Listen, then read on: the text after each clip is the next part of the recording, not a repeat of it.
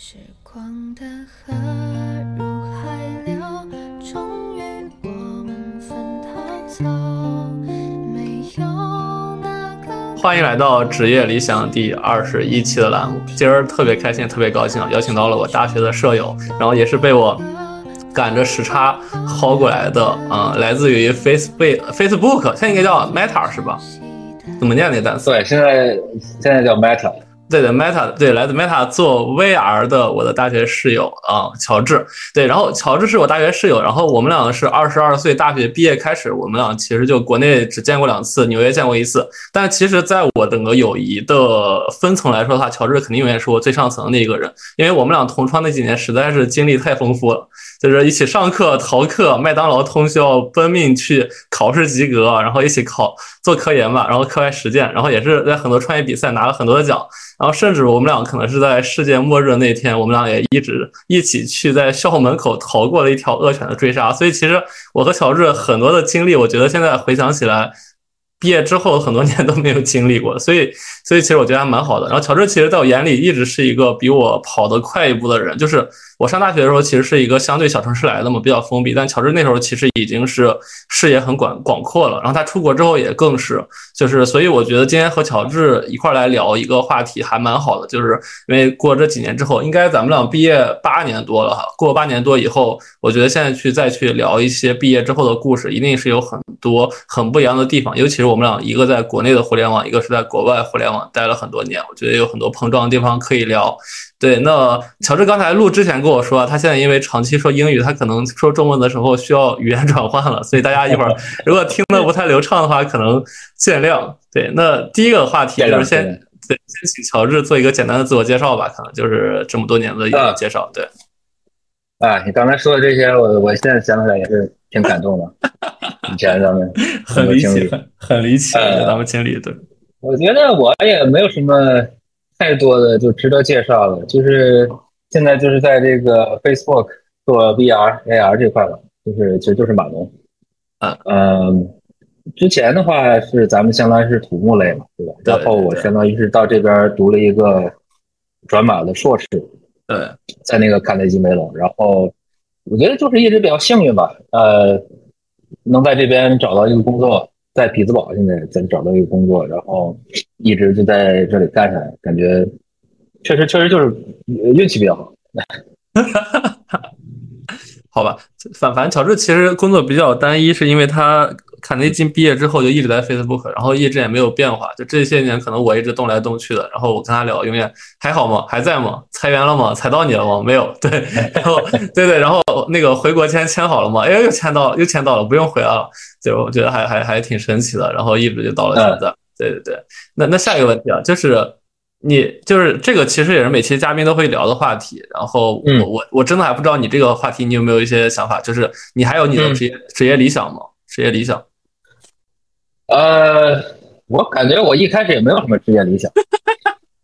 我，你看你，你虽然说你你你觉得我视野什么比你这个前一步什么的，但其实我觉得我一直没有什么职业规划。我觉得你嗯你的职业规划其实应该是咱们这一届是是属于比较比较出色的。呃对，我我就是觉得什么有意思，对吧？当时就觉得那那阵儿是一五年嘛，因为。嗯呃，然后 VR 也是那阵儿比较火，然后就觉得这个挺有意思，然后就想学这个。嗯呃，当时也没有说要觉得找到什么样的工作，或者是有什么样的规划。对嗯、所以就是很多的机缘巧合吧。嗯，呃哎，那我可以理解说是你其实一直没有一个很宏大的职业理想，可能就是就是这一刻你喜欢什么，然后就做这个，然后可能嗯顺巧这件事儿可以继续往下做，就继续做了，是这样一个状态吗。呃，对，因为像真正的职业，你你你看，如果特别有规划的话，你会提前找好，比如说有哪些发展方向啊，什么公司什么的。反正我我就也没有去想这些东西，可能唯唯一想的就是说以后想创业。当时咱们是做了很多的创业项目，对对对，就觉得想自己以后有这个公司什么的。但是嗯，呃，在现实当中吧，对吧？毕竟还是有很多的其他的考虑。你现在还有说想创业的想法吗？呃，你给我一百万，我就可以。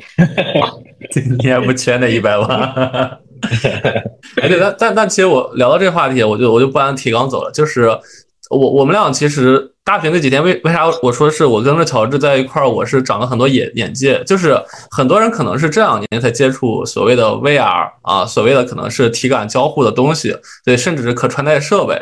就但是大家可以想象，在我们俩一五一六年的时候，我们宿舍就充斥着各种这样的设备。当时咱们那个东西叫什么 Leap Motion 是吧？就是那那年，嗯，对，包括当时还你做那个。就泡泡球那个拍一个全息 VR 的一个手机就能拍的那个东西，对对对，然后包括咱们当时创业项目是一个可穿戴的口罩，对吧？当时这批东西基本上都是雷军啥时候做，咱俩就啥时候去做这件事儿，也不是咱俩吧，其实就是你。对对对，然后乔治当时也没什么钱，就每年每个月他妈给他一千五，然后他我觉得对，我觉得当时咱们很多的想法其实都是非常领先于时代的。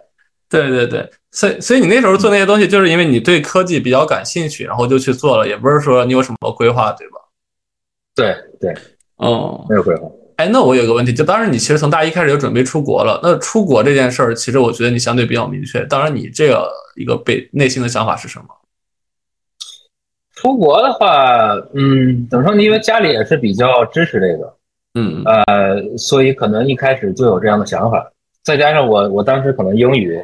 还算还可以，所以就 也有这这方面的打算，嗯嗯，但是没有把它作为一个就是说多么就是说奋斗的目标，因为我我其实那个考托福 GRE 都是都是到大三大四才才考，考的好像也就一般，所以我也不像其他的，包括你也知道，我就很多都差点挂科，对吧？我的 GPA 也不是特别好，所以你要说。我是不是一直努力出国？我也我觉得我没有努力出国。哦，哎对，但但是当时你很早在准备出国这件事儿，你背后的动力也没有说是你特别向往国外吗？你就是在准备，然后，嗯，呃，感觉真的没有特别向往。嗯，因为我之前的话来美国旅游过一次，哦，然后也不是说就是对美国有多么多么向往。当然，就说硅谷啊这些，当时听着还觉得很高大上，呃，所以可能也也有一定的向往吧，嗯，但是都是非常非常非常遥远的梦想。好吧，所以我感觉你你你大学包括你之后，其实你的职业理想可能没有什么很深层的想法，当时可能就是。就甚至是我我理解你出国，就是因为可能因为你的家庭条件相对比较好嘛，而且在生活在天津，可能你身边的很多朋友也都是准备在出国，然后你一看，哎，我英语还行，然后你也就准备了，可能就是这样的一个想法，是吗？多亏爸妈 啊，哎，那那你真的就是人生从小到大没有一件特别想做的事儿吗？就是一直牵引着你的事儿？呃，我就觉得我是一直对这些科技啊什么的都比较感兴趣，所以这个可能是我一直。比较想做的事情，因为其实我现在想起来，你我回顾我的整个的这个学生时代，我感觉我其实有有可能是属于自闭症，真的。呃，我觉得我可能是属于那个谱系的某一个，当然不不是特别严重的，但是就属于那种，对吧？所以我就特别喜欢自己一个人搞点呃小发明啊，然后幻想一点什么东西啊，对吧？嗯，我不是特别那种。善于社交啊，善于这个不是特别外向，对吧？对对对，这这这个我能体会到，因为确实咱们宿舍当时可能比较互补，所以像我和吴老师这么外向的人，你和 陶老师就被迫被我俩带着就搜手去了。对对，可可能是这样，对，因为包括其实我后来那一次跟你在美国相处。我也能感觉到，可能你出国之后你会变得更独立了，因为可能也没有我们这样的人在你身边了，好像你你也不会就太多像我们这种很很很亲近的朋友了，是吗？呃，有也有几个，但是不是说那种特别就是说交往特别多，但是我觉得也是非常嗯深入，就是那种高质量的朋友，我也都非常珍惜的。嗯，但这确实像你说的，我我是一个比较。独立的人，孤僻可以说孤僻，就是一个人去干了很多事情，对吧？所以，但是我觉得这个跟每个人的性格不一样吧。对，确实。下一个问题啊，就是刚才也聊到，其实你国外的生活，然后你觉得你现在在国外每天的生活是怎么样的？还是很丰富吗？就可能就比如从你早上现在开始，每天大概是怎么样的？呃，我现在就是呃正常的上班嘛，也丰富，就是可能周周末去看个电影啊，然后自己做一些小项目。呃，平常的话，因为这边倒不是特别加班那种，呃，早晨我可以比如说九点九点多出门，然后到呃公司吃个早饭，十点我觉得一般是正式开始工作，嗯，然后一般到晚上五六点钟的话，可以呃开始回家，对，大概是这么个节奏。所以国外的程序员是真的不加班是吗？我我们加班真是不多，偶尔有，就偶尔比如说有一个重要的项目啊什么的，啊、呃，有几次，但是真的不是很多。嗯，所以你刚刚说小项目是什么？就自己的类似于创业的业余的项目。没有没有，也不是创业的，我就是看一下，比如说最新的最新进展啊，像什么这个 ChatGPT 啊这些东西，哦呃，去去了解一下。嗯，OK，哎，但是那你你有没有什么一些生活爱好吗？生活就是呃跑跑步啊，骑骑车啊这种。哦，哎，我记得你好像经常去纽约去跑个半圈儿一圈儿是吗？我记得我那年去纽约，好像我来呃，那是疫情前了，我我这个自打疫情后我也没去纽约。哦哦，对，之前就是喜欢去各个地方跑个地，跑个五公里、十公里。对，OK，哎，其实我看很多人去美国、英国，他的生活，他们的生活特别的那种纸醉金迷，就比如各种酒吧嗯蹦呀，对那种。你其实你嗯你没太去过那种地儿，对吧？我我我体验过，但是觉得不是不是我能适适应的生活。而且我觉得普遍的程序员其实过那种生活的，我觉得其实很少。啊，即使在硅谷，即使在这个就是那个三藩，当然肯定有，对吧？对而且呃，在三藩这种那个生活比较丰富，纽约这种生活比较丰富的地方，肯定要比我们这种，其实匹兹堡在美国算是个二三线城市，对，呃，肯定要比我丰富。呃，但是你说的这种生活，我觉得可能更多是比如说金融啊，或者是这种，嗯，你就觉得可能在在那种靠近靠近这个金钱的地方，对吧？可能会更多会更多这种。明白。所所以其实，在美国的互联网公司程序员，大家普遍生活还是很健康的，因为也不用加班，然后你们也不去喝酒啊或乱七八糟的，就每天又跑步又吃健康餐，对吧？下班之后又看看新闻，看看书，就是真的很对，确实是这样。啊我周围有很多人就是就是每天上班上班前，比如说骑一小时的车，啊骑骑的特别快那种。我之前的我的那个上司就是，他是一个半半职业的一个骑车运动员。嗯，哎，那不瞒你说，你你现在的状态特别像我在我现在公司的状态，就是一个传统的国内传统公司，对，每天六六点下班，咱不说名字，就每天六六点也下班，然后嗯我每天早上反正街边吃个早餐，然后中午去我们公司的游泳池去游个二十圈儿啊，每天也是，然后晚上录个播客啥的，不录播客也早睡你，这你这已经已经在中国实现了硅谷的这个作息也可以啊。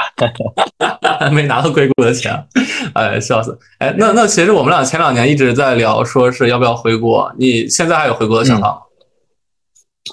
呃，我感觉现在的话，全球对于 VR、AR 的可能这波热度都稍微有点减退了吧，因为之前从一五年的第一波，对吧？对，然后现在感觉可能也就是这个 Facebook，呃，现在 Meta 还有这个苹果对于这块比较关注，所以我觉得机会上面的话，其实我觉得还是还是美国美国较多一点。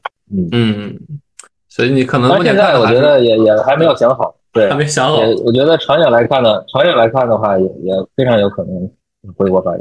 因为你家里可能还是也希希望你之后回来的是吧？呃，他们也也说不好。这个东西吧，也不不一定就是说你你想留在哪儿就能留在哪儿。在美国，它有很多的身份上的限制了，包括这个呃工签都是要抽签的啊啊，所以有很多人就是说他虽然想留在这儿，但就是因为概率问题。明白。其实国内目前可能做 VR 的就只有自己花比较多的钱吧，就那个 Pico，但是。我目前看，确实他可能他他技术投入没那么多，可能就是还是在做一些民用的偏消费导向的一些产品。对，因为不管是字节还是这个 Meta，它这个 VR 它本身的问题它都难以克服，对吧？它的这个笨重啊，还有包括它的续航时间啊，对，这些都是需要烧很多钱你才能解决的。Meta 现在都不能说完全能百分之百解决这些东西，所以对对，不是一个非常简单的问题。对，因为说到这块儿，我想起来了，因为你早年间其实回国的时候，你甚至还带着你的 VR 设备让我们去体验嘛，然后包括我当时在三六氪，我其实也是看 VR 的。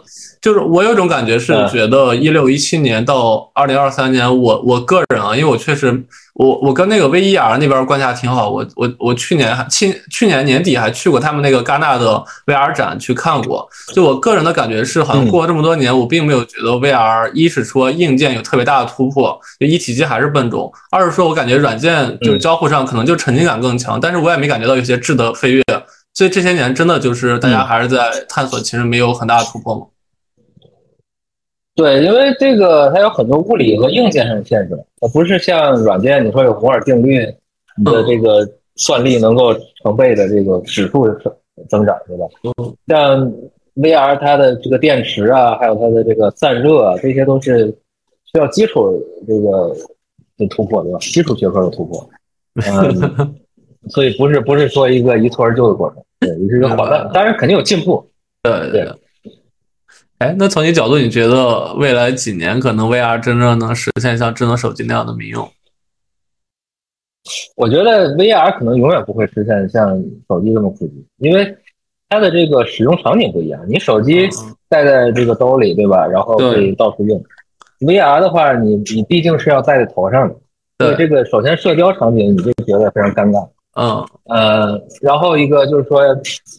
包括现在也也有这个用 VR 做这个运动，对吧？呃这个 B Saber 啊，或者其他的一些。那我觉得这个也只是适合于季节性，比如说冬天你没有没有其他地方去，对吧？嗯。夏天的话，我我为什么要带 VR 呢？我出去跑一圈不好，对吧？嗯。对，但但其实最近更多的我觉得 AR AR 的话，对，呃，有这个可能成为像智能手机一样普及，但是我觉得这个时间线会比较远，比较远，有可能会要五年五年以外。嗯。嗯，因为我看现在越来越多人说都是 XR，不太会单聊 VR 或 AR 的东西了，就可能会把他们俩混为一谈。我觉得这个术语的，就呃我也分不清，对吧？你像前一阵说的元宇宙，它元宇宙嘛，对吧？你们元宇宙是基建嘛，不是？啥都是元宇宙，对啊？对对对。我们之前就元宇宙啊，元宇宙是个框，啥都啥都往里装啊。呃，但是对，现在 XR 像是一个比较，也是一个普呃普遍的一个用语嘛，就是代称 AR、VR。所有的 R reality，嗯，都都叫 XR。对对对，所以所以其实从你们业内人来看的话，就是目前还是个噱头，可能也还是得最少五年，甚至才会有一些更全民向的有商业价值。我觉得 V V VR AR，我觉得 XR 并不是噱头，它确实已经存在，对吧？VR 你现在在市场上可以买到，AR 的话，初步的你可以体验到，比如说国内的有一个厂商叫 Xreal，啊，叫洛奇。对，他们也已经出了一些，就是说不能算全叫 V R A R 吧，它只是一个投影，有点像当年 r o g a 呃，但是用来就是比如说在飞机上躺着看个电影，现在已经实现了这个。嗯，哎，但但我个人有个感觉，就是你让我带 V R 设备去看电影，我一直觉得无法去实现像在电影院看的那种感觉，虽然可能广告里一直说是那种感觉。对，它还是就是一个重，对吧？重量。你不舒服，再一个，它的屏幕的分辨率还有各种其他指标，肯定现在还达不到你去看一个 IMAX，对吧？对，没事，我觉得还还是有希望吧，因为毕竟这个是下一代的技术，现在没有可能其他技术能代替它了。嗯。对，哎，行，那我们下一个问题就是，其实尤其是像咱们当年那个年代啊，就是觉得，就是如果我毕业能出个国，然后出国之后我又能留在，就是硅谷，在像 Facebook 啊，像那个 Google 啊这样公司世界顶级公司，然后，然后尤其尤其是又能当程序员，那就是会显得是特别有地位。那你觉得就是你们这行，尤其是你这个工种，在这个行业是特别有地位的吗？呃。觉得有没有地位，看看你和谁比。还有个就是说，嗯，你有，我觉得有很多的这个，我不知道中文应该怎么翻译。嗯 stereotype，嗯嗯，印象，就说各个刻板印象，对。对对对，对，有很多刻板印象嘛，就是说媒体，包括媒体、电影里边说呀，硅谷怎么样？嗯嗯，我当时，我当时唯一的，就是说比较向往的是，我当时看那个叫社交网络那个电影嘛，哦对，大家一块儿看他他不就讲的是那个，对对对，他讲的不就是当年扎克伯格的那个发家史？对，呃，我确实对那个看着比较，当时确实比较像，就那种，哎呀，觉得到哪儿就是各种黑客松，然后就是说。呃，造很多非常前沿、非常酷的东西，但实际上我到了 Facebook，它也已经不是那当年的那种状态。哦，它当年呢，只是说非常初创的时候，嗯，对吧？他们当年可能是在呃斯坦福的一个小的办公室，然后他们会有通宵的去做个东西。嗯，现在它已经成长成一个就是说非常大的，你你在里面就是一个小员工，就是一个小螺丝钉，呃，也不会有当年的那种状态。所以我觉得。嗯，很多东西当然也有可能是有人刻意去贩卖这种人设吧，对吧？在包括社交媒体啊、小红书上去 刻意伪造这种，对吧？我觉得其实没有看出来那么正确，也是非常普通。好吧，哎，你刚才在说小红书，所以我想问，你在国外也会看小红书是吗？我我小红书我用的不多。嗯，但是我我知道小红书。OK，哎，所以所以其实你在国外的话，会经常刷国内软件吗？可能还主要是微信是吧？我是知乎的老用户，我是可能是一一一年初的时候，对，还是被当时他们那个 CEO 还是 C 什么 O 被邀请，啊，我是收到了一个邮件邀请，对，啊，不是，他叫黄继兴啊，哦，那啊，对，当时。对，当时知乎还是一个非常的，对吧？小众，然后主打高端的这个社区。嗯，当时我看的也也，但是收获了很多吧。嗯，但现在知乎已经完全是不一样的一个社区了。对，哎，所以在国外，其实在国内一直说嘛，就 TikTok 在全球可能都已经统治了。所以真的，美国那边也大家都在在用 TikTok。对，TikTok 在在美国确实特别火。对，呃，然后包括 Meta Meta 也是，呃，我我其实这些我倒刷不，但是 Meta 都在所有的公司都在复制它。哦，Meta 抄了一个叫 Reels，哦，然后包括可能 Snapchat 那边也在抄。对他们这个，但是现在就是竞争比较激烈激烈了嘛。对，嗯，可能增长也没有之前那么迅速。嗯。好吧，所所以所以其实刚才聊到最初的问题，就是因为我一直在国内互联网，尤其我在中关村还待过好几年，就是国内其实这两年已经没有了。当然你描述的像社交网络里面的就是创业热，就大家可能开辆车呀，拉着几个人创业，马上去什么真格去，什么投资机构直接拉一百万投资就就就就干了。可能现在也也很难出现这种场景了。但那美国呢？现在还有你刚才描述的那种场景吗？呃。我觉得上一波就是最近的这个元宇宙吧，嗯，NFT 啊，然后 Web Three 啊，就是在疫情期间火了一阵嘛，嗯嗯，我觉得很多都是非常投机的，对吧？包括之前的区块链啊，嗯嗯，我我确实没有太体验到这种就是 创对于创业的这种这种这种热情。呃，因为我在匹兹堡，其实它也不是一个在美国的 IT 中心，中心还是硅谷。嗯，你要是在硅谷的话，纽约的话，有很多这样的社区，对吧？有很多这样的，你可以跟投资人去聊，那个氛围肯定是不一样的。嗯，对，因为后来还有一个，哎，应该就叫硅谷吧，一个美剧，好像也是你叫我看的，当时第一集。啊，对对对。对对，那那个对那个，当然第一季也也是咱俩一块看的。后来你出国了，就是那个也是那个是更彻底的去描述了一个更硅谷那种创业投资的感觉。对，它实际上是一种一种讽刺的这种呃手法，对吧？对，但是它 描述的很多东西是都是真实存在。嗯，对，有些公司都是一真一一晃。对。对，因为因为后来后来我不是因为我去了一个在所谓的硅谷的一个公司的中国区的公司，然后我我当时去了两趟旧金山，我我感觉好像也没有说是电视剧或者电影里那种感觉，对我看到可能都是对对贫贫苦呀，对对乞丐啊，对那种感觉。对，那肯定是呃媒体他描述的东西，但但是他描述的东西有没有？肯定有，对吧？它属于那种高端局，对吧？你不可能说 天天都能看到。嗯，对。OK，王总，其实我想问你一个问题：你在国内互联网这么多年，你没有考虑要创业？呃，我因为因为我觉得和我我和你的性格有关，就是。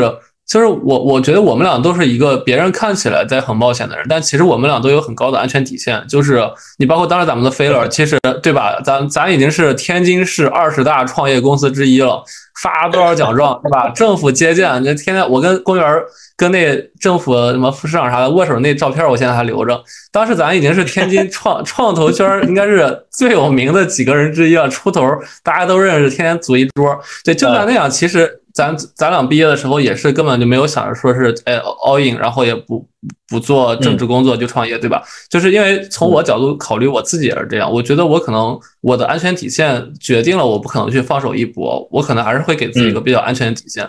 所以这么多年，我其实我私下，比如现在跟你做播客啊，包括我之前拍一些视频啊，包括说我可能中间我去和朋友去私下，就是你所谓拉一百万投资，我们私下做了一个 APP，但我永远没有放弃主业，是因为。我我我自己的安全感没办法让我去做一个 all in 的事儿，对，嗯，对，因为当年你回想一下，呃，觉得很风光，但其实我觉得那些都是过家家一样的，对吧？很皮毛的东西。所以 你真正的你，比如说现在我要创业的话，你要想的问题非常多，对吧？对，不光是资金，资金肯定是非常重要的。嗯，就是说这个团队怎么拉，还有包括，嗯，就说对吧？我觉得选人其实要比资金可能还要重要。是的。而且咱年纪也到了，咱现在其实风险成本比以前高太多。对对，而且我觉得最近的经全球的经济形势也都不是特别好，所以也不是说就能呃 all in 就觉得怎么样。对，反反正我我真觉得，其实咱们当年。创业那两年吧，虽然可能最后无疾而终，而且咱那个破产新闻那个登报，我那张照片我找不到，我不知道你还有吗？对吧？就登到那个天津市那个报纸必须登的那个，我我，但但是回回头想，我觉得那件事还是真的是一个很梦幻的事儿，就最后我觉得对大家还是一个很喜剧的事儿，因为因为就是大部分人，绝大部分人是不会像我们一样，光你大三大四的时候就体验那种。所谓的创业带给你的快感，就虽然你啥都没做出来吧，当时咱那口罩，我咱也知道，就是你在宿舍里，你去拿个针在那缝，对，传感器，咱自己拿个线在那穿，对吧？一进一出的，然后你半夜忽然想起一个代码，连夜起床去编，咱宿舍一宿舍人都不是学编程的，就就但是拿着这东西，当时拉到融资，拉到荣誉，我觉得真的还是一个很梦幻的事儿。体验过这东西之后，是最后得到什么更重要？对，对，但其实我比较好奇，就是说有没有。现在还存活的企业是从那一波大众创创业的那个活下来的。我我没看到。我说实话，你看啊，就是因为天大毕业之后，可能呃，就是真的创业成功的人，那咱们说是瓜手瓜子二手车，对吧？啊，就包括说咱们那些学姐知影，她可能天大对对对南开会更多，对对对，但天大南开那当然了，就那个字节嘛，对吧？南开那是。起码有一个南开南开其实好几个的，还有什么运福啥的，但但是其实咱们学校的你能看到的创业成功的人很少。然后第二就是说，当年那波人，其实大家大家都有微信嘛，你现在看他们朋友圈，要不和你一样去了国外去当了程序员，比如王悦他们，对吧？啊，然后比如说是。嗯，国内他们可能就去了大公司，或者去了咱们所谓的地产公司。我朋友圈很多这样的人，对我觉得就真正可能创业成功的，反而可能是当时咱们那波真的去卖炸鸡啊，叫什么北公子是吧？啊，比如说是当然还有学长去卖素食，我觉得那种做生意的，他叫创业可能会成功。对，在天津那个环境里，对，对，对，对，而而我去做那种项目，其实你能学到更多东西，对，学到一些真正上手的东西。咱们全是在。写一些什么商业计划书啊，做 PPT，这 都是一些形式的东西。咱们那口罩最后要正能量产的话，真挺牛的。而且口罩这东西，咱们先见之明太强了。你看放到现在，对啊，这太牛了呀！之前你不还是分享了一个是谁在做这个？雷蛇还是谁做了一个啊？不就是当年咱们的创业？是的，创创业挺牛的，对。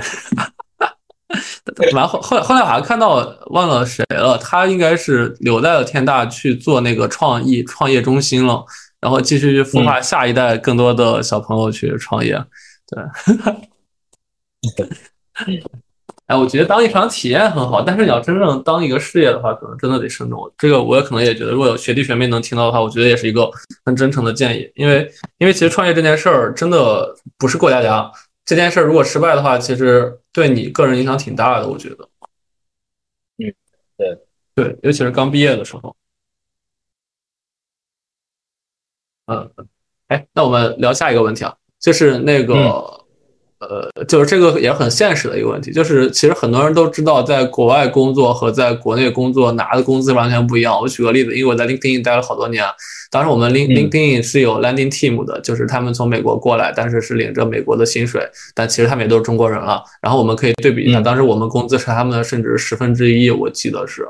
所以在美国，其实我理解你能拿到很高的一个薪酬啊。那两个问题啊，一是你真的觉得美国这边拿的薪酬蛮是很高的吗？二是说你攒下钱了吗？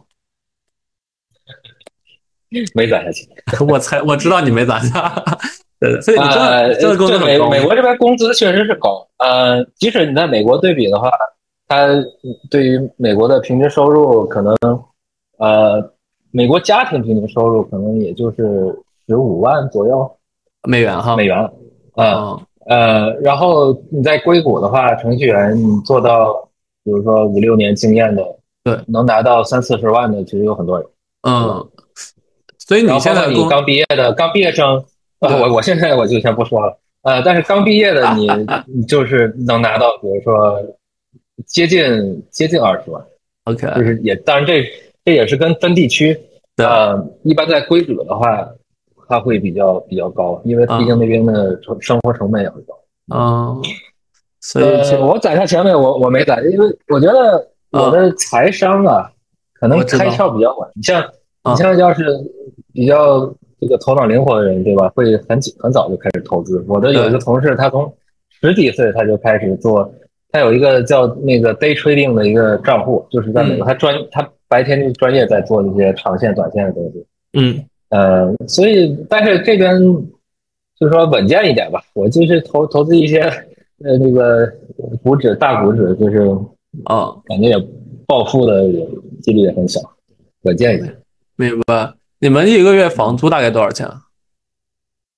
呃，房租现在之前的话，可能一千五百美元能能租到非常好，这是匹兹堡。啊，你要当然你要在三番的话，那那可能要翻倍甚至更多。哎，那那其实说实话，你的房租比我还便宜。就在我买这个房之前，我一个月房租呃也得也得一万二三，然后算下来对北京的对北京的生活成本绝对是可以和发达国家比，对吧？对对，我记得好像有一个榜单，那个生活成本最高城市可能是东京还是伦敦，我觉得北京可能是第三。哈哈哈，哎，但我就想问啊，就是其实你吃啊，你那个住，其实并没有花你太多钱。那你平常也没有一些很花钱的爱好，那你的钱花哪去了？你攒不下钱？我呃，主要都是一些呃投资吧，因为在美国这边你会有一些，它叫退休账户，应该就是相当于国内的养老金哦，它叫 four one k。OK，然后他你可以选择去在里面就投很多钱啊，你全投进去。当然就是说没有没有没有，但是就是说你那个钱就是说你不能马上用的，明白？嗯，然后还有很多钱就是都是那个在大盘股指里，就不是说马上就能用。所以你也没有乱花是吧？就我跟大家讲个故事啊，就是乔治是个怎么样的人？就是他家很有钱，但是他妈为了限制他，每个月给他。那个零花钱就一千五，和我们一样。然后他他每个月收到零花钱的第两第二天，可能就把钱花掉了，就买我刚刚所谓的什么 Leap Motion 啊，或者说是就是甚至手机也乱七八糟买了一堆。然后花完之后他也不满足，他会借我们的钱，然后继续买。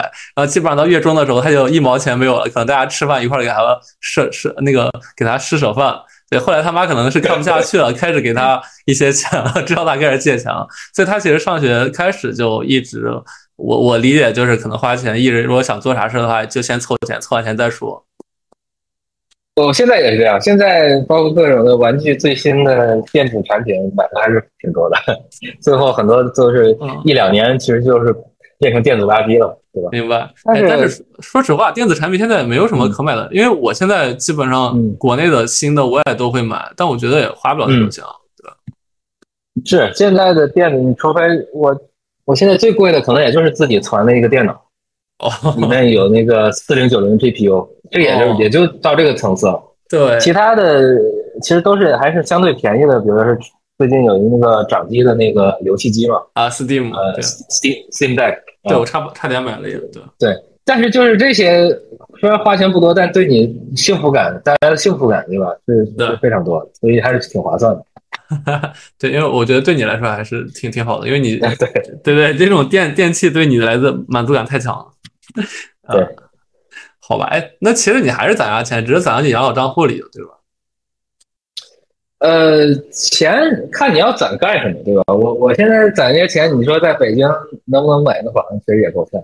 啊，不可能吧？但是你呃，首付啊，首付首付应该可以，对对，你肯定可以就是说，对，绝绝对绝对不是说能达到随便就财富自由、下半生无忧的这种哦，也也也绝对没有达到。嗯，你身边朋友，尤其是中国人，他们有没有说是真的就是干那么八年五六年吧，真的干到那个级别了，就是能财富自由？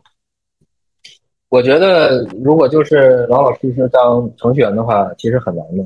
哦，呃，我觉得还是需要有一些比较有风险的操作，比如说去一些创业公司，呃，去拿它的那个上上市的股票，因为即使就是你非常省吃俭用的话，你想想你一年这个三十万、三十多万的这个薪资，它其中基本工资可能是比如说二十十几万、嗯，十二万，然后你拿到这个很多都是股票，对，你的股票的话，然后卖的话就要收税的，它税税率还挺高的。呃，它美国有它的州税、联邦税加起来可能百分之二十甚至更高。嗯，然后你就相当于你这个三十万，呃三三三十万是税前啊，嗯，对？吧？你打那个收完税以后，你可能也就拿了也就二十万出出头，那那是已经非常多了，对吧？嗯，啊，没有国国内如果就靠对，对对对，如果就靠这样对老老实实工作的话，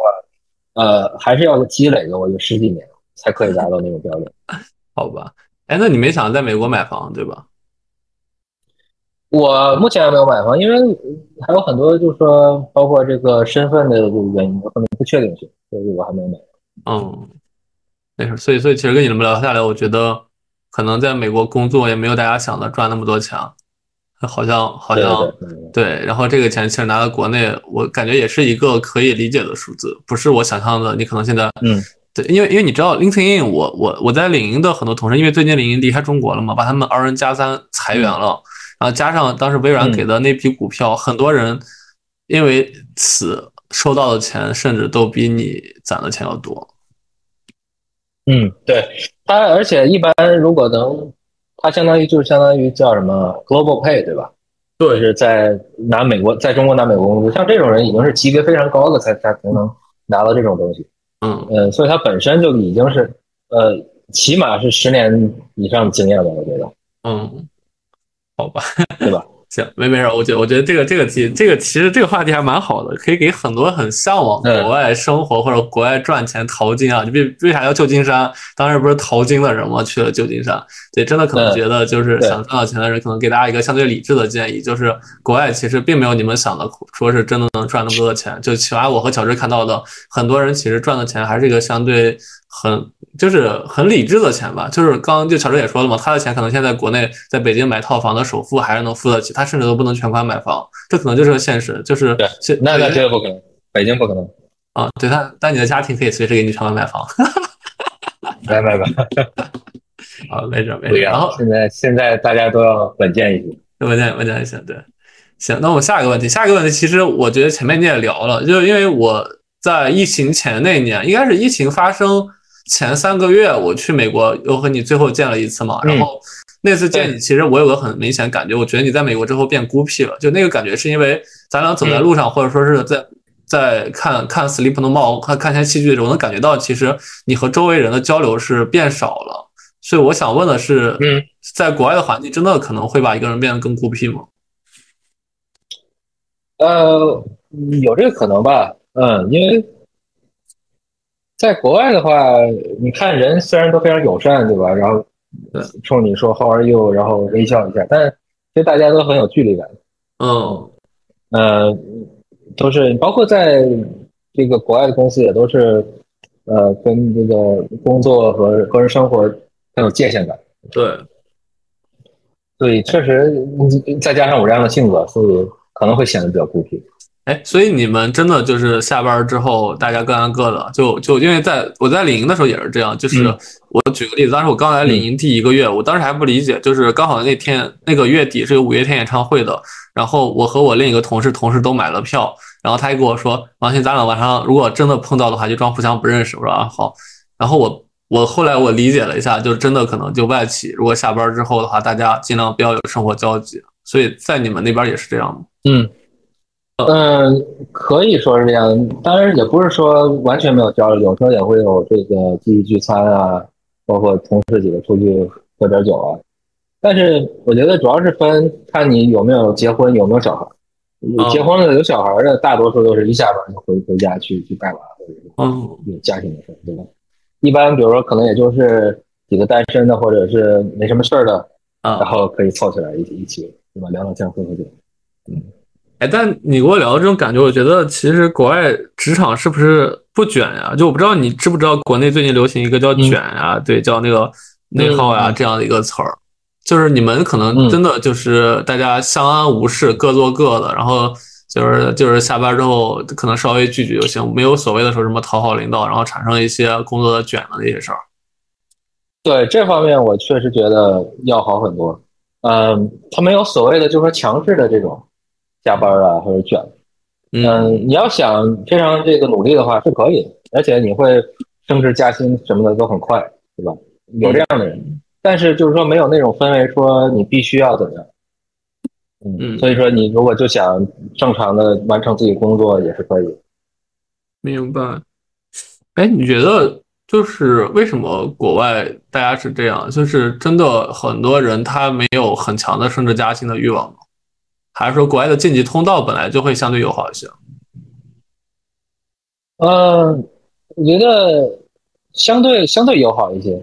像一般他这个你招进来是给你一个叫呃 E 三，从三开始，对，然后他会规定你到，比如说在三年之内或者几年之内你要升到四，嗯然后从四再往上升，升到五，五就是一个它叫呃 terminal level，翻译成中文应该就就是说你不用再往上升了，叫什么哦。中级，呃中级这个 level，呃，然后再往上走就是个人选择了，呃，嗯。到六以上的话就是可能确实需要你要加班去 多多奋斗一些，呃，但是很多人就是到五以后他就可以相对相对轻松。就摆烂了。呃，没有摆摆烂，其实他也会发现的。你像比如说最近的这些裁员，嗯，对吧？他也他也在这个会会挑一些人，直接把他弄走。明对，对对，哦，哎，其其实我在领英也是这种感觉，就是当时我每过两年就是会去 check 一下你的工作成绩，然后基本上如果没有很意外的东西，就会给你升职。所以外企是相对于国内来说，它升职体系可能是时间是很重要的一个成分，对吧？就到一个时间线的话，基本上大部分人都能升，升不上去的可能他就直接被开掉。对四起三到四是这样的，三到四是必须要要升到的。嗯，呃，四四到五的话因人而异，一般可能会在两到三年，对，甚至有的更快。呃，然后就是再往上，就是说，就就属于一个看你这个团队有多大，对吧？对如果一个团队你不招新人的话，你向上的这个流动性也没有。如果是一个快速扩张的一个团队的话，你嗯会有很多的是这种六甚至更多的人能升上去，然后甚至甚至你到六以上，你可以转到管理管理岗。对对。哎，所以我刚刚其实也想问，就是你们同事也没有很多人很有强烈欲望去转管理岗，是吗？呃，欲望肯定还是有的，就是说，因为最近一年包括这些裁员，他都明确说了，就是说我们会不会更多的有这种这个管，就是叫管理岗，嗯，就是他他要把这管理岗稍微的这个减少一些，让更多人去干活，这样。哎所以我在这个电台一直普及一个观点啊，就我觉得这个观点本来我以为是国内是这样，其实在美国可能也是这样，就是未来真的我觉得，呃，所谓的管理岗就是 C 叉 O，然后他下面真的就直接管的是做事儿的人，中间的所谓什么总监啊、什么组长啊，可能慢慢都会消失，因为人效来说的话，做管理没必要那么多人。但是对于你像 Meta 这么大一个公司，你要一个 VP 直接管所有人，我觉得也不太现实。啊、一般的，我觉得管理岗你能管到二三十人已经最多了吧？你一个人能管来那么多，对，我觉得还是还是需要，除非你那个就是纯也也不用特别深入的管理，因为他在国外的管理岗，尤其这种呃中层中层管理，要求就是说你会每个人都要和他去 one on one，对他去这个深入交流，对吧？了解他你有什么你有什么问题，就这个就花费了很长时间。然后每年还要有这个叫绩效绩效评比的时候，要花一个月时间。对，去你写你写自己的自己评，然后互相评，然后领导给你评，然后领导和领导之间还要讨论，然后这个就花了每年可能要甚至要两个月。好吧，还还还是挺不一样的，因为国内可能可能可能管理岗不用做那么多事儿了，可能就是嗯闲闲职，我觉得对。哎，然后然后下个问题啊，下个问题我们回归不聊职场。这下个问题其实我想说，就是咱俩当年啊，就是每天通宵麦当劳，对吧？然后你骑个没有手刹的自行车，天天带着我大半夜三点他妈去去加上自习，去为了不挂科。我我现在想起来，确实那段时间真的是我很快乐的生活，就在我过去三十年，应该是我最快乐的几年，就是对，基本上对，你会你嗯你现在其实那几年离咱们现在又过去了小十年了，你觉得嗯就是相对于那几年来说的话，未来这几年你的生活状态会更开心吗？嗯，我觉得所有人回忆青春的时候，都会觉得青春是非常美好的。嗯对对，过去过去会自不不自然的就会觉得就非常美好。对嗯，但是我确实同意那段时间确实是非常纯纯怎么怎么叫纯洁还是纯纯洁 对，没有没有怎怎么说呢？应该叫纯真纯真单纯，对纯真，确实是确实是无无忧无虑，然后没有就是说其他的社会上的一些一些考虑，对吧？人生上的考虑，就是可以做一些看似比较疯狂的举动。嗯，那你后来没有那么疯狂过？了，毕嗯。毕业以后的话，确实很爽，对，确实不不会像那那么之前那么，而且我觉得真正交心的朋友也只有在比如说大学或者高中的时候才能遇到，对。到社会上确实越越来越难遇到。嗯，明白。所以所以其实可能之后的生活还是相对会要比较比较平淡一些啊。对，哎，所以这个问题就聊到下一个问题了，就是因为我们俩也就二零一九年那会儿不是一块儿待了几天啊，那几天、嗯你刚刚也聊那几天的生活状态是像你平常生活状态吗？就因为咱俩当时刚好，我记得就是早上吃个没有啊饭，然后对对，也没有是吧？会没有没有，那那几天其实就是相当于去旅游嘛，去纽约去到到处逛，对吧？对对对。哎，对我平常生活状态肯定没有那么你你平常也不会去看那么多戏剧是吧？因为记得当时你带我看《Lion King》，没有呃带我我觉得这个主要就是主要是看你住在哪。你如果住在纽约，然后你下楼就能看那些百老汇的戏剧的话，对你的生活生活非常丰富。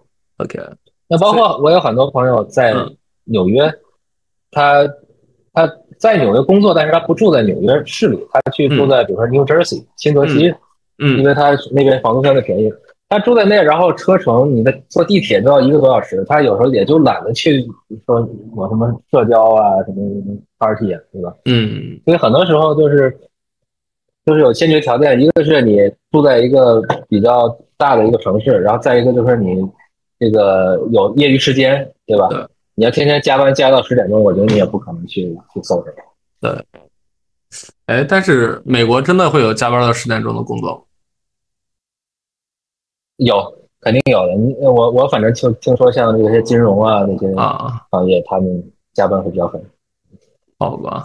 所以其实，在小城市，尤其像匹兹堡这种城市，也不会有一些就是像、呃斯里普诺堡那种的戏剧。那其实他的生活状态和国内也差不多，就也是看电影啊，对吧？然后也是跑步，可能也没有一些美国特色的东西。呃，有会非常少，就是说肯定不像大城市那么多。嗯，然后有一些，比如说小众的兴趣啊，你要玩桌游啊，也是有的，但是就是说你要找嘛。哎，那你说到桌游，我想问，美国有没有新有没有剧本杀？有啊，这是一但是中国人开的，哦哦，那玩的是中国的剧本杀还是美国的？是中国的剧本，我玩过一次，玩的哪个本儿？我我忘了，好吧，那剧本杀是中国特有玩的，大家都哭了。哦，那情感本儿。嗯嗯，所所以其实美国人不会玩，对吧？呃，他们也玩，他们有一个叫《龙与地下城》嘛，啊啊啊！嗯，也也会，但都是小圈子，对吧？找个咖啡馆，找个什么地方，大家一块儿就找一个叫 Dungeon Master，叫中文怎么翻译？就是 OK，桌主吧，那个。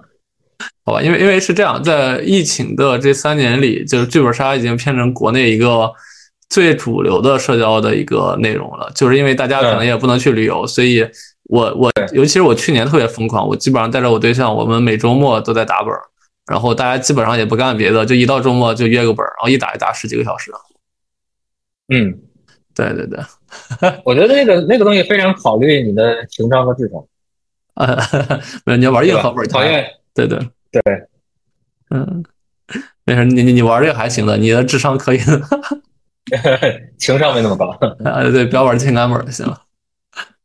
然后，哎，然后那下一个问题啊，下一个问题可能是比较建议性的问题，就是，呃，你现在其实已经出国很多年了嘛，但是其实很多人还在络绎不绝的出国，尤其是这两年，其实出国的门槛变得很低，就基本上你手上有点钱，大家呃所谓的雅思啊东西就现在越来越好考了。嗯，那你觉得现在毕业出国，然后留在国外工作，还是一个畅你你觉得值得建议的选择吗？你觉得这这样的一个形式嗯是适合怎样的一帮人？呃，我觉得肯定是变困难了。呃，一个是考虑中美这个大这个这个关系，对吧？嗯嗯是不如之前那么好了。嗯再一个就是说，包括经济形势也也不像以前。像我，我其实也是比较幸运的，嗯但是包括今年，我已经看到很多刚毕业的，可能好几个月都找不到工作，因为他们去和那个刚被裁员的有五六年经验的人去竞争，那肯定没有戏。嗯嗯，所以现在确实是一个呃不太这个这个不太好的一个年景。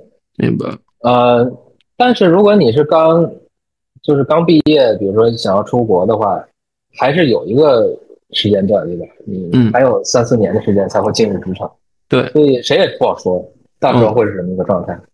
嗯呃，如果你有非常明确的这个兴趣的职场规划这个目标的话，我觉得没没必要太太去考虑这些。哎，所以所以我其实想问，美国现在这边裁员啊，真的也是仅限于互联网，还是各行各业都在裁？各行各业都在裁，就真的萧条成这样，和国内一样吗？呃，都在裁的话，他也会在招人。他现在会有什么用什么手法？就是说裁很多人，但是招进来新人的话，新人就比较便宜嘛。嗯嗯，所以降低一个成本，明白？对对，哦，包括现在美国的有很多，呃，你像这个叫什么，他们也都非常反对这种资本家的这种套路，嗯，对吧？和和国内的我觉得躺平有有一脉相承的这种特点，明白。这是我觉得是一个全世界的一个问题。哎，那那那其实像传统行业，你们美国那边也是在裁是吗？呃，制造业啊，就是消费品啊。我听说有，但是具体情况我不太了解，因为不是传统行业。哦，好吧，那可能大家还真的挺像的，就是刚才你说的，嗯就是就是确实一直裁对，，我觉得不管怎么样，这个现在经济还是一个全球化的一个一嗯个结构，所以说不可能每个每个国家肯定都都会有这个问题。对，就是且行且珍惜吧。真的，现在有份工就不错了，然后有一些自己业余爱好。再一个，我觉得你包括现在的 ChatGPT 这些东西，我觉对，得对未来的这种这种白领的工作冲击也是挺大的。太大了，太大了。嗯，就尤其我这个工种几乎就会消失，真的。我这个工种也会也会有非常有，我觉得你的工种可能之后会变成一个下命令的一个人，就是你制你你去编好你让他怎么做，但是不需要你去编程了。对，对啊，但是你需要人手就少了。嗯，对，会少很多。对，走一步看一步吧。那时候可能我们俩快退休了，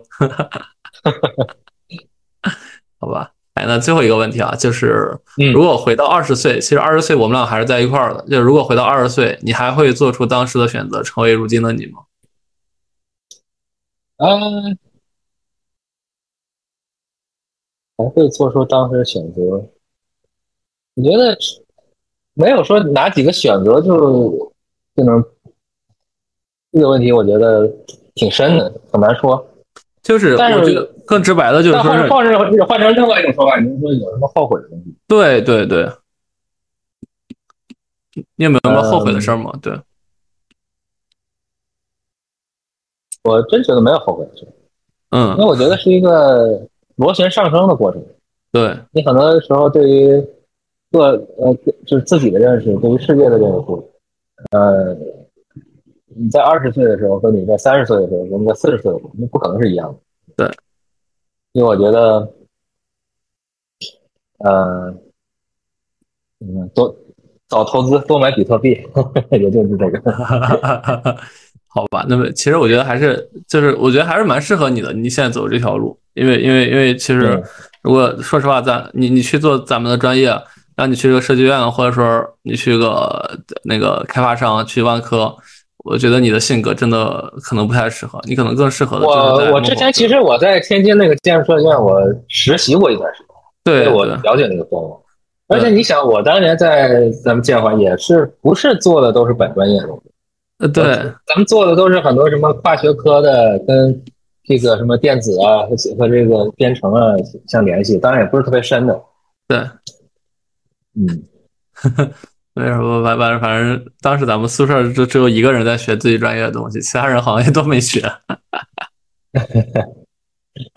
好吧，行，我觉得我觉得今儿跟乔治聊完之后，我我觉得还看到了蛮多美国那边不一样的东西，以及可能一些和国内很相似的东西啊。然后我觉得也是会给大家一些比较理智的一个见解，去认知到可能美国现在的一个状态，并不是你想的那么的好，也可能不是像很多人聊的那么的糟，它可能就是国内的社会一个投影，因为确实是现在一个经济全球化的东西，就是国内国外不可能是有差异性那么大的，对，大家其实也不会赚到那么多钱，但当然比国内赚的钱也更多了，对，呃，然后生活的话，可能只要你去追求一个健康的状态的话，还是能追求到的，但是可能乔治他。